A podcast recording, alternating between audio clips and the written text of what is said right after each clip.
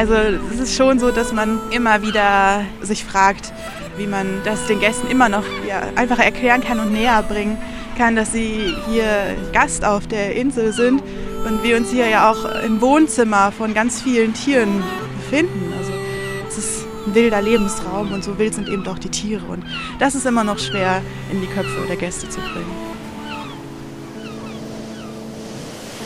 Moin. Die Reportage. Podcast von NDR Info. Natur. Wir sind auf einer Insel und einer ganz bekannten auf Sylt. Und genau gesagt am südlichen Zipfel der Insel in Hörnum. Da gibt es Wind, das hören wir, und Wellen, das tosende Meer jetzt im Winter, Sandstrand, Watt, Dünen, Möwen, Seehunde und noch vieles mehr. Und um diese besondere Landschaft und Natur geht es heute bei uns. Es geht um überraschende Pflanzen, mit denen wir nicht gerechnet haben, und um die streng geschützte Kreuzkröte. Ich bin Niklas Schenk, herzlich willkommen. Wir hatten dieses Jahr tausende kleiner Mini-Kröten, die sind dann so groß wie ein Daumennagel, würde ich sagen. Die sind hier alle rumgehüpft. Also es war wirklich ein sehr, sehr, sehr erfolgreiches Jahr. Wie zählt ihr die denn eigentlich? Also wenn du jetzt sagst Tausende, wie kommt ihr dann zu der Einschätzung oder zu der Zahl?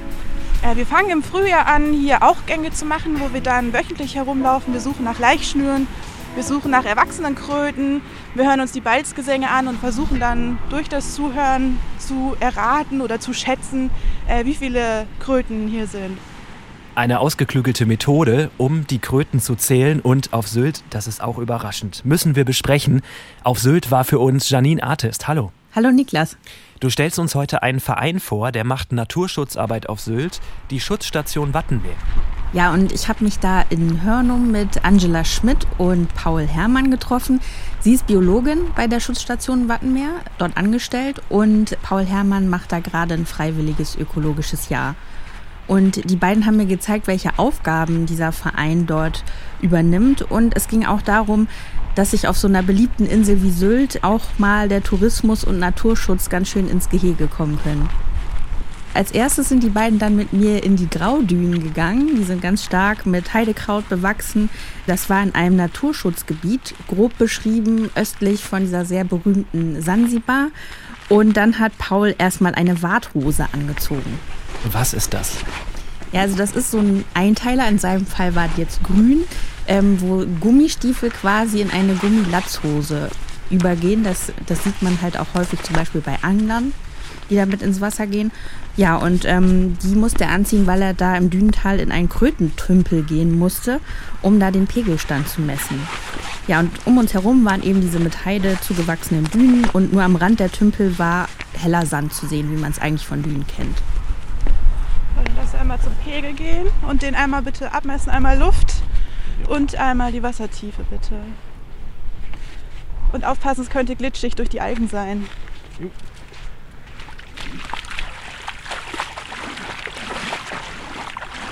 Wie tief ist das Wasser? Äh, 73 cm und dann noch 7 cm Luft. Okay, super. Ich schreibe auf, danke. Wieso macht ihr das eigentlich und wie regelmäßig? Also wir messen ähm, alle zwei Wochen die Pegel an allen Tümpeln, um zu schauen, wie eben der Wasserstand ist. Das ist ja jetzt ein neues Projekt. Seit drei Jahren haben wir das am Laufen. Und es gibt natürlich noch keine Richtwerte, wie tief man wirklich baggern muss. Und das Wetter bzw. der Regen spielt natürlich auch eine große Rolle. Und das heißt, wir nehmen diese Daten auf, um dann eine Langzeitreihe zu haben und das dann auch für zukünftige Projekte zu benutzen. Das heißt, dass wir dann wirklich lernen können, wie tief muss man baggern, ähm, damit eben genug Wasser für die Kröten ja, da ist. Du hattest jetzt gerade gesagt, das ist ein neues Projekt und ihr habt hier gebaggert. Ähm, geht das denn so einfach in den Dünen? Also wenn das jetzt gerade ja so ein sensibles, geschütztes Gebiet ist? Nein, man braucht natürlich Genehmigungen und es gibt einen Managementplan, der aufgestellt wurde für diesen Bereich und es waren recht artenarme Täler hier und ähm, die Kreuzkröte ist eben ein sehr streng geschütztes Tier und wir wussten, dass es hier noch vorkommt. Und nur deswegen geht das halt, deswegen durften wir das machen. Aber es war natürlich so, dass das schon ein Riesenaufruhr hier auf der Insel war, wenn auf einmal ein Bagger mitten in den Dünen steht. Ähm, wir mussten die ganzen Insulaner informieren, um da eine Akzeptanz und Toleranz auch zu schaffen. Ja, das kann ich mir denken, wenn dann der Bagger da steht, dass man den nicht erwartet. Und Kreuzkröten, das ist ja nicht das, an was man denkt, wenn man an Sylt denkt, so als Laie oder Tourist. Da werden jetzt diese Tümpel angelegt, damit es in Zukunft wieder mehr Kröten gibt. Ja, genau, denn das Problem ist, dass tatsächlich die meisten Dünentäler da total zugewuchert sind. Und Kreuzkröten brauchen eben auch sandige Flächen, um sich wohlzufühlen. Und ja, dann mussten eben die Bagger da rein, um das ganze Gestrüpp wegzuräumen sozusagen und die Dünentäler wieder freizuräumen. Und insgesamt haben sie sieben Tümpel künstlich angelegt und die konnte man dann eben quasi auch genau so einrichten, wie die Kröten das brauchen, hat mir Angela erzählt. Wir haben jetzt schöne weiße Dünenhänge an den Tümpeln, wo sich dann die Kröten im Sommer in der Sonne dann auch wärmen können. Wir haben dann dort auch äh, viele kleine Insektenfliegen rumhüpfen, die dann eben auch die Kreuzkröten fressen können. Wir haben kleine Mini-Inseln dort gelassen, wo sie sich, sich dann verstecken können in der Heide. Wir haben Wege zwischen den Tümpeln geschaffen, damit sie auch zwischen den Tümpeln wandern können. Also eigentlich ist es wirklich ein Kreuzkrötenparadies hier. Das hat sie schön gesagt. Viel Arbeit auf jeden Fall. Funktioniert das denn? Fühlen sich die Kröten da in ihrem Paradies auch wohl? Ja, das habe ich Angela natürlich auch gefragt, wie das denn jetzt aussieht, ob sich da im Frühjahr jetzt die Kröten tummeln. Und die Antwort war ja. Wir hatten dieses Jahr tausende kleiner Mini-Kröten. Die sind dann so groß wie ein äh, Daumennagel, würde ich sagen. Die sind hier alle rumgehüpft. Also es war wirklich ein sehr, sehr, sehr erfolgreiches Jahr. Wie zählt ihr die denn eigentlich? Also wenn du jetzt sagst tausende, wie kommt ihr dann zu der Einschätzung oder zu der Zahl? Äh, wir fangen im Frühjahr an, hier auch Gänge zu machen, wo wir dann wöchentlich herumlaufen. Wir suchen nach Laichschnüren. Wir suchen nach Erwachsenenkröten, wir hören uns die Balzgesänge an und nachts gehen wir dann natürlich auch raus, weil die Krötenmänner singen nun mal nachts. Und wenn dann so die lauen oder für uns oder krötenlaue Nächte sind, also ab 12 Grad, gehen wir dann im Dunkeln raus, ähm, schleichen uns hier an die Tümpel, setzen uns dann hin und lauschen dann, ja, und versuchen dann durch das Zuhören zu erraten oder zu schätzen, äh, wie viele Kröten hier sind. Und äh, sehen sie dann auch wirklich balzen mit den riesen Luftsäcken, die sie dann aufblasen und dann ja ein richtiges Krötenkonzert hier veranstalten. Und dann können wir irgendwie ja, herausrechnen, wann die ersten Kaulquappen schlüpfen. Und so gehen wir dann immer häufiger zu den Tümpeln und zählen dann wirklich jede Kröte, die wir dann auf dem Boden rumhüpfen sehen. Das erzählt Angela und sie arbeitet bei der Schutzstation Wattenmeer, ist Biologin dort und über ihren Arbeitgeber reden wir gleich noch. Vielleicht kannst du uns noch ein bisschen was über Angela erzählen. Ja, gerne. Ähm, sie ist 33 Jahre alt und hat in Oldenburg in Niedersachsen Biologie studiert und hat danach dann erstmal im Nationalparkhaus auf einer ostfriesischen Insel äh, gearbeitet und hat dort vor allen Dingen Wattführungen gemacht.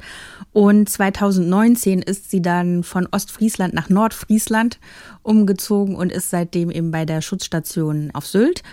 Sie ist nicht von der Küste, sondern kommt ursprünglich aus dem Weserbergland. Aber diesen Berufswunsch, den hatte sie schon ganz früh. Mir war schon immer klar, dass ich irgendwas mit Biologie machen wollte, weil ich schon als Kind irgendwie die Würmer aus den äh, Pflaumen rausgeholt habe und die untersucht habe und so.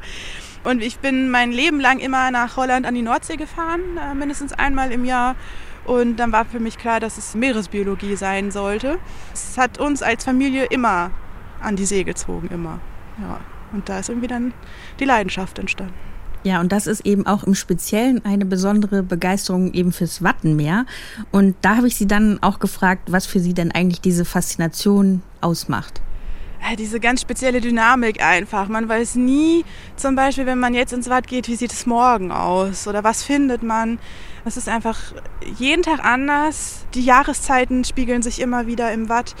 Und der ist auch so sensibel, der Lebensraum irgendwie. Also es ist auch so zerbrechlich, obwohl es einfach alles auch so dynamisch ist. Also es ist dieser Widerspruch an sich, finde ich, im Watt. Der es begeistert mich immer wieder und auch die Tiere zu sehen und auch die Pflanzen, wie sie an diesen Lebensraum angepasst sind. Also die, die müssen ja teilweise zwölf Stunden ohne Sauerstoff auskommen, also bestimmte Tiere, obwohl sie normalerweise im Meer leben. Also die atmen ja nicht unsere Luft, sondern das aus dem Wasser. Und dann, dann sitzen sie da einfach zwölf Stunden auf dem Trockenen und überleben trotzdem. Oder Schnecken, die mehrere Wochen bis zu drei Wochen eben ohne Wasser auskommen. Und es ist immer wieder beeindruckend zu sehen, was sie sich dann einfallen lassen und ja, bei diesen widrigen Umständen wirklich überleben können. Das beeindruckt mich immer wieder. Das ist echt faszinierend und bestimmt auch dieses ganze System, das immer wieder trocken fällt, auch wissenschaftlich zu betrachten. Ja, das glaube ich auch, dass das eine echt spannende Aufgabe ist. Und dann gab es ja noch jemand anderen, mit dem du unterwegs warst, Paul, den hast du gerade schon erwähnt. Der macht ein freiwilliges ökologisches Jahr auf Sylt. Ist er eigentlich nach der Schule dann direkt dorthin und was kannst du noch über ihn erzählen? Ja, also er hat tatsächlich direkt nach dem Schulabschluss sich um einen FÖJ-Platz bemüht und er ist 19 Jahre alt und kommt aus Baden-Württemberg. Und er hat mir erzählt, dass er gerne an die Nord- oder Ostsee wollte. Und als er sich dann umgeguckt hat, was es so gibt an FÖJ-Stellen, da war dann auch die Schutzstation in Hörnum sein Favorit. Und es hat dann eben auch mit der Bewerbung geklappt. Und er ist da jetzt seit dem 1. August im vergangenen Jahr zusammen mit sieben anderen Freiwilligen, die wohnen da in so einer WG zusammen und er sagt, dass er auch schon immer so ein Outdoor-Mensch war und er war auch bei den Pfadfindern. Und er möchte auch gerne Biologie studieren, allerdings auf Lehramt. Äh, und dann überlegt er noch vielleicht mit einer Sprache oder Sport kombiniert. Schöne Kombination. Wir gehen mal weiter über die Insel. Die haben ja noch mehr Aufgaben, die beiden, um die sie sich kümmern müssen. Nicht nur die Krötentümpel. Ja, als nächstes sind wir dann wieder in ein Dünental gegangen, aber diesmal ein bisschen, also an anderer Stelle, ein bisschen südlich von wo wir vorher waren. Mhm. Und da stand der Boden durch Regen komplett unter Wasser, also eine Riesenpfütze sozusagen, an deren Rand wir dann lang gegangen sind. Und man konnte aber trotzdem sehen, obwohl da alles unter Wasser stand, dass dieses Tal komplett zugewachsen ist. Und zwar mit einer invasiven Pflanze, also einer Pflanze, die da nicht zu Hause ist, äh, die eingeschleppt wurde und auch heimische Arten verdrängt inzwischen. Aha. Das ist kanadische Cranberry. und die rupfen die Freiwilligen da rund ums Jahr raus, um halt ja, zu verhindern, dass die sich immer weiter ausbreitet. Und es gibt sogar auch Jed-Aktionen, die sie dann zusammen mit Touristen und auch mit Schulklassen machen im Herbst immer. Das, das ist ja verrückt, dass die Cranberry da auf Sylt wächst, würde man auch nicht mitrechnen. Nee, das stimmt. Das wusste ich vorher auch nicht. Ja, also wie sie genau nach Sylt gekommen sind, das ist anscheinend noch nicht so ganz geklärt. Aber Angela hat mir erzählt, dass im 19. Jahrhundert auf Terschelling, was ja eine Nordseeinsel in Holland ist, mal ein Fass mit Cranberries angespült worden ist, weil Seeleute die wohl früher immer dabei hatten, weil die ein guter Vitamin C-Lieferant sind. Und ähm, da ist anscheinend bei einem Schiff mal ein Fass oder eine Kiste über Bord gegangen. Und so sind die dann zumindest auf Terschelling gelandet. Und wie die sich dann weiter verbreitet haben, also ob zum Beispiel ein Vogel die gefressen hat und dann auf Sylt wieder ausgeschieden hat, wie man es schön umschreibt, das ist nicht so ganz geklärt. Ja, das ist wirklich kurios. Und so kam dann die Cranberry nach Sylt und hat die anderen Pflanzen oder einige andere Pflanzen verdrängt. Genau, oder sie ist eben gerade dabei, wenn man sie nicht aufhält, äh, so jedenfalls eben auch die Einstellung der Schutzstation Wattenmeer und deswegen machen die auch so Jet-Aktionen zusammen mit Urlaubsgästen und mit Schulklassen. Sonst wäre es irgendwann eine reine Cranberry-Insel. Genau, und diese Jet-Aktion machen sie auch vor allen Dingen im Herbst. Dies hier ist die Pflanze. Man sieht, die haben so ganz, ganz lange Ausläufer. Und das ist das, was wir mit den Gästen machen. Also wir versuchen die Ausläufer reinzuholen, damit sie nicht noch in andere Dünentäler wandern. Und was meinst du, ist es ein aussichtsreicher Kampf oder eher ein aussichtsloser Kampf? Also mit den Händen würde ich sagen, wenn man es wirklich nur händisch macht, ist es aussichtslos, zumindest wenn es so dicht ist wie hier. Also wirklich alles, was du siehst hier in diesem Tal, ist Cranberry. Man müsste eigentlich mit dem Bagger kommen, wie bei den Kröten auch. Und dann hat man hier auch wieder zwei Fliegen mit einer Klappe geschlagen. Das heißt, man hätte wieder Sandflächen für einheimische Arten sowohl Pflanzen eben als auch Tiere und man würde die Cranberry loswerden. Dass ihr nur mit im Herbst mit den Leuten rupft, hat ja wahrscheinlich auch einen Grund. Genau, es hat eigentlich zwei Gründe. Einerseits sollen die Gäste natürlich dafür belohnt werden, dass wenn sie was Gutes für uns und die Natur tun, dass sie die Früchte ernten können. Die sind natürlich im Spätsommer, im Herbst am leckersten. Und die andere Sache ist, dass wir im Sommer natürlich nicht hier in die Fläche gehen können, weil Brut- und Setzzeit besteht. Das heißt, wir haben hier Vögel, die brüten und die wollen wir natürlich nicht stören. So, finden wir noch eine Cranberry zum Probieren? Angela ist dann mit ihren hohen Gummistiefeln, also sie hatte keine Warthose an, aber sehr hohe Gummistiefel, ähm, durch diese riesen Pfütze da gelaufen und hat Cranberries für uns besucht. das war auch ein gutes Weihnachtsmitbringsel. wir sind einmal auch ins Dünental gegangen, also praktisch mit der WG, haben alle Cranberries gesammelt und dann daraus Marmelade gekocht. Und das war auch, hat jeder ein Gläschen mitgebracht der Familie. Das war auch ein gutes Weihnachtsgeschenk. also das sind jetzt frisch geerntete Cranberries man muss sie mögen, sind sauer und bitter. Ähm, Ja, aber Paul hat ja schon gesagt, man kann leckere Marmelade rausmachen, trocknen Und ist Also. sehr gesund. und sehr Auf jeden gesund. Fall. Genau. Jetzt muss ich auch mal eine probieren. Eigentlich, also Cranberry-Saft mag ich gerne, wobei das ist ja meistens so Mit Zucker. Saft mit viel Zucker, genau. Hm. Oh, ja. Ja, es zieht einen die Augen zusammen. Ich glaube, ich habe die sonst auch bisher nur getrocknet. Nicht so früh. Also es ist ja sehr crunchig, sag ich mal. Also nicht crunchig. Ja, So eine feste Haut, wo man erstmal durchbeißen Genau. muss und dann. Witzig. Jetzt muss ich noch eine. Danke. Es ploppt auch richtig laut. Ja, und eigentlich, wenn man jetzt mal den Blick schweifen lässt, gibt es eigentlich kein Tal hier in Hörnum, äh, wo man nicht die Cranberry findet. Dieses Ploppen, das ist ja wirklich irre. Ja, tatsächlich ähm, ist das wirklich so, die sind ja nicht innen hart, sondern nur diese Hülle. Ja. Und es gibt einen gewissen Widerstand, man beißt drauf und dann äh, Es gibt so Bonbons, die auch so ähnlich ploppen. Ja, es war ja gerade die Rede von Brut- und Setzzeit. Brutzeit kennen wir ja alle. Der Begriff Setzzeit, der ist vielleicht noch erklärungsbedürftig. Das ist die Zeit, in der Haarwild, also Hasen, Rehe, Wildschweine, ihren Nachwuchs bekommen und die Jungen dann aufziehen. Jetzt sprechen wir nochmal über die Schutzstation Wattenmeer. Ich habe gelesen, das ist ein Verein, den gibt es seit 1962, also jetzt seit 60 Jahren, gut gerechnet. Und der betreibt in Schleswig-Holstein an der Nordseeküste Stationen an 17 Standorten auf dem Festland und auf den Inseln und den Halligen. Das sind die ganz kleinen Inseln. 30 Hauptamtliche arbeiten da. Das sind ganz schön viele. Mhm.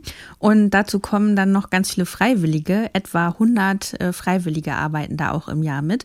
Und äh, man kann dort wie Paul ein freiwilliges ökologisches Jahr machen oder eben auch diesen Bundesfreiwilligendienst. Und aus dem Namen geht ja schon klar hervor, dass der Verein das Wattenmeer schützen möchte.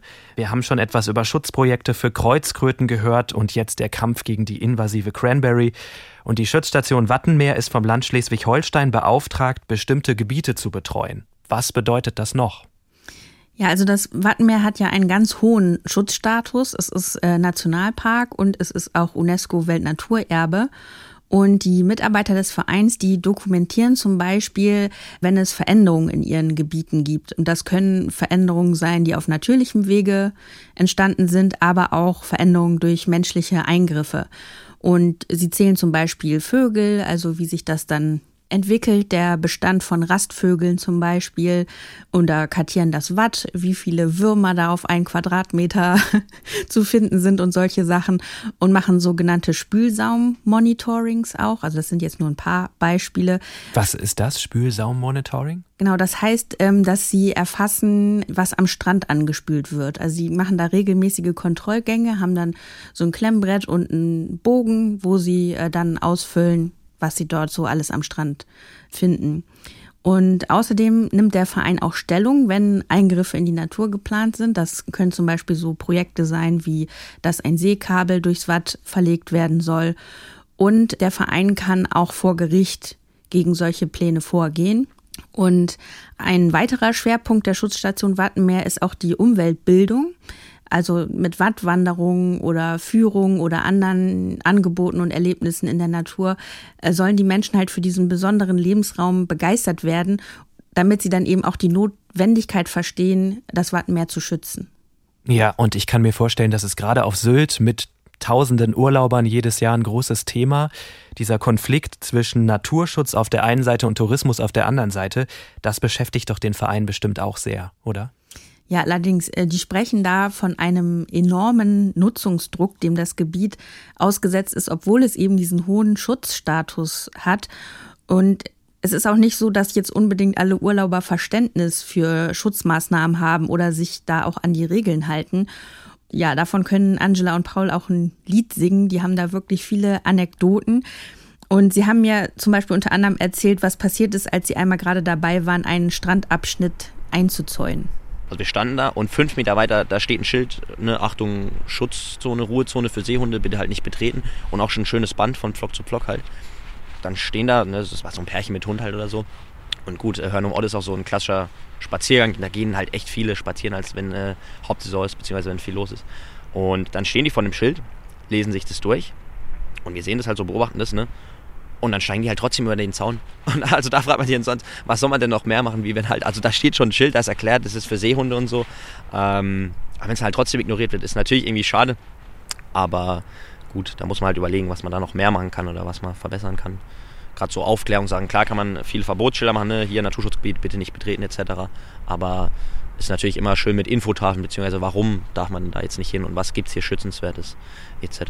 Ein reines Verbot hilft nicht. Man muss immer erklären, wieso, weshalb, warum. Sonst das muss sich in den Köpfen verankern einfach.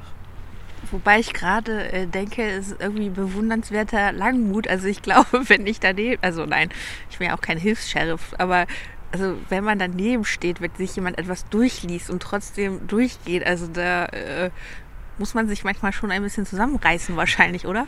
Ja, wir haben auch dann den einen oder anderen Spaß für uns gemacht, um uns einfach abzureagieren.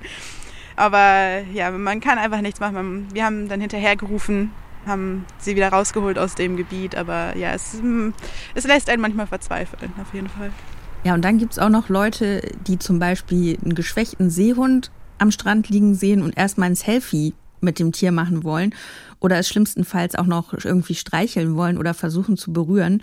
Aber das sind ja eben keine Haustiere, das sind ja wilde Tiere und deshalb sollte man immer einen großen, großen Abstand zu ihnen halten.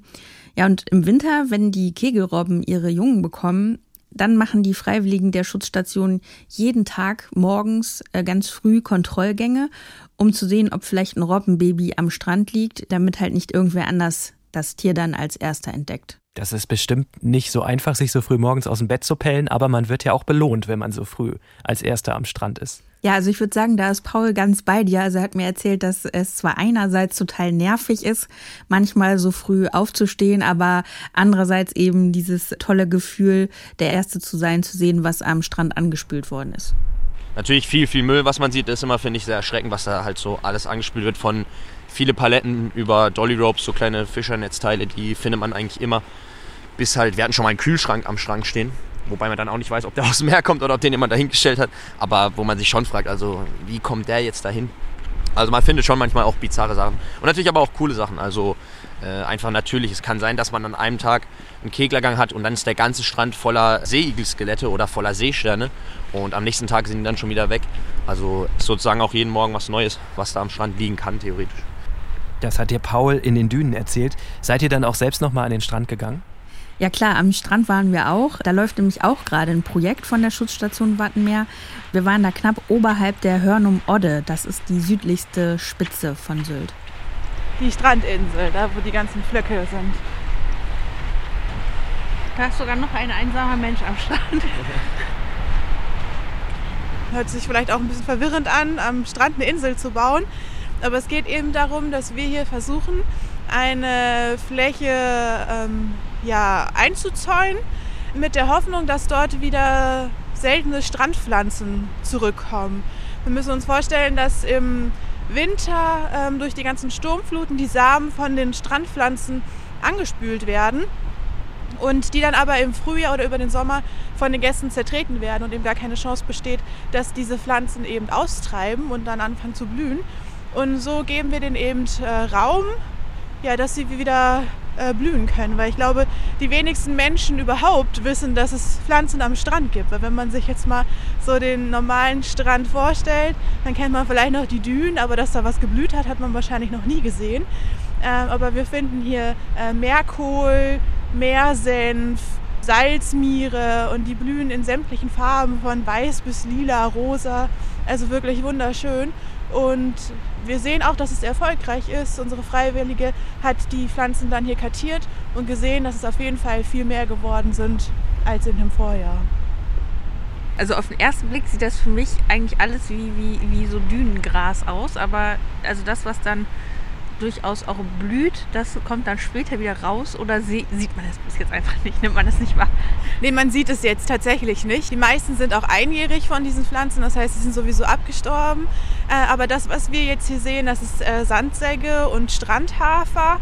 Und ja, das sind eben die wichtigen Pflanzen, aber auch die den Sand festhalten. Und die brauchen wir eben auch dafür, ja, ich sag auch zum Küstenschutz, weil so eben ja die Dünen noch sicherer werden und auch größer werden und wachsen. Der Küstenschutz auch ein wichtiges Thema für die Inseln auf Sylt sicherlich auch. Ähm, geht das denn Hand in Hand mit dem Naturschutz oder kommen die sich manchmal auch in die Quere? Ja, da gibt es schon auch manchmal ganz schöne Konflikte. Da, wo wir zum Beispiel am Strand waren, nördlich von diesem Naturschutzgebiet Odde, da sind zum Beispiel so ganz viele Tetrapoden am Strand. Das sind so riesige Betonblocksteine mit vier Auslegern oder Armen oder wie man die nennen will, deshalb eben Tetrapoden. Mhm. Und die schützen den äh, Strand da vor Erosion und damit auch eben die, direkt die Siedlung, die dahinter liegt. Aber paradoxerweise sorgen diese Steine offenbar auch dafür, dass an anderer Stelle dann vermehrt der Sand abgetragen wird. Und zwar eben im Naturschutzgebiet auf dieser Odde. Also sie wird nicht nur sichtbar kleiner, sondern auch fühlbar. Und wir selber laufen auch ähm, nach großen Sturmflut-Events die Odde ab mit dem GPS-Gerät und auch wir messen deutlichen Rückgang der Odde. Und das liegt daran, dass, dass hier irgendwelche äh, Verwirbelungen entstehen, wo dann durch das Wasser der Sand vermehrt abgetragen wird? Oder wie muss man sich das vorstellen? Genau, also es wird noch groß diskutiert, aber die meisten sind sich einig, dass es eben ähm, an, anhand der Tetrapoden liegt, die eben dafür sorgen, dass eine sogenannte Leerosion entsteht. Das heißt, auf der einen Seite Tetrapoden entstehen Wirbel und die transportieren dann eben den Sand ja, einfach weg. Gar nicht so einfach zu entscheiden, was ist schützenswerter und äh, ja, die Küste oder das Naturschutzgebiet. Ja, sehr konfliktträchtig auf jeden Fall. Ja, und was ich noch sehr, sehr spannend fand, was Angela mir erzählt hat, ist, dass in manchen Fällen zu viel Schutz auch gar nicht so gut ist oder zumindest auch ein paar Nachteile mit sich bringt. Zum Beispiel beim Schutz der Dünen, die ja teilweise bepflanzt wurden, damit sie besser halten und für die es Betretungsverbote gibt und zwischen denen es auch möglichst wenige Wege gibt. Da ist es wohl so, dass damit die natürliche Dynamik ein bisschen verloren gegangen ist. Und dadurch, dass es auch kaum Trampelpfade gibt, wachsen da alle Sandflächen zu. Man überschützt quasi wirklich die Dünen. Und das ist jetzt eben unsere Idee, dass man eben versucht, diese konventionellen Wege nochmal zu überdenken, ähm, wie man Naturschutz betreiben kann oder sollte und eben mit neuen Ideen kommt, wie zum Beispiel mit den Baggern. Ähm, dass man damit dann mal in die Dünen geht und wieder freie Flächen schafft. Oder wir sind hier in Hörnum auch am Überlegen oder haben es auch schon vorgeschlagen, dass es wieder sogenannte Tobedünen gibt. Das heißt, früher gab es eigentlich hinter jedem ja, Schullandheim eine Düne, wo die Kinder gespielt haben, sich runtergekullert haben oder was auch immer. Und da sind wir hier auch am Überlegen, ob man hier wieder eine Düne, ich sag mal, für ein Jahr quasi öffnet. Die Kinder dürfen da spielen. Ist ja auch ein super Naturerlebnis, sich mal so eine Düne runterzukullern. Und dann wechselt man eben äh, nächstes Jahr wieder den Standort, geht vielleicht 200 Meter weiter, sperrt den alten Platz und dann hat man da wieder auch eine Freifläche geschaffen. Ja, und damit da keine Missverständnisse aufkommen, weil wir haben ja eben schon thematisiert, dass es da durchaus auch mal Unstimmigkeiten zwischen Natur- und Küstenschutz geben kann, hat sie dann auch noch was klargestellt. Aber wenn wir jetzt von den Dünen reden, wo man eben durchgehen darf und sowas alles, nur von den, ich sag mal, in der Insel liegenden Dünen. Wir wollen jetzt nicht, dass die Gäste oder irgendwer direkt auf der Strandseite bei den schönen weißen Dünen durchläuft, weil das ist wirklich die Lebensversicherung aller Insulaner. Also diese großen, schönen weißen Dünen, die jeder vom Strand kennt, das ist eigentlich der wichtigste Schutz oder der wichtigste natürliche Schutz einer Insel. Da sollte niemand reinlaufen. Soweit nochmal die Klarstellung. Das sind keine Tobedünen. Ein schönes Wort übrigens. Janine, vielen Dank für diesen Besuch auf Sylt. Was hast du eigentlich mitgenommen? Ja, also zum einen eben, dass mir so klar geworden ist, was das für ein schwieriger Spagat ist, alles miteinander in Einklang halten zu wollen. Also eben Naturschutz, Küstenschutz, Tourismus, alles eben teilweise unterschiedliche Interessen. Und ja, dass ich mich immer sehr freue zu sehen, wenn Menschen sich mit so viel Herzblut für etwas engagieren, wie jetzt Angela und Paul. Und dann habe ich auch noch die Erkenntnis mitgenommen, dass es eben ein Sylt auch abseits dieser typischen Schickimicki-Klischees gibt. Das stimmt. Janine Artist war auf der Insel Sylt, hat sich ordentlich durchpusten lassen und hat uns die Insel mal von einer ganz anderen Seite gezeigt.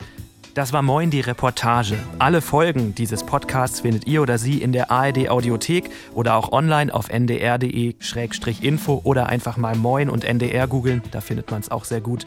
Und bei Fragen, Anregungen, Kritik oder Lob schreibt uns auch gerne eine Mail oder schreiben Sie uns an moin.ndrinfo.de. Und im Team dabei waren Doris Schiederich, Katharina Jetter, Sabine Korbmann und Jan Alex Berge. Ich bin Niklas Schenk, wir alle sagen Tschüss, bis zum nächsten Mal.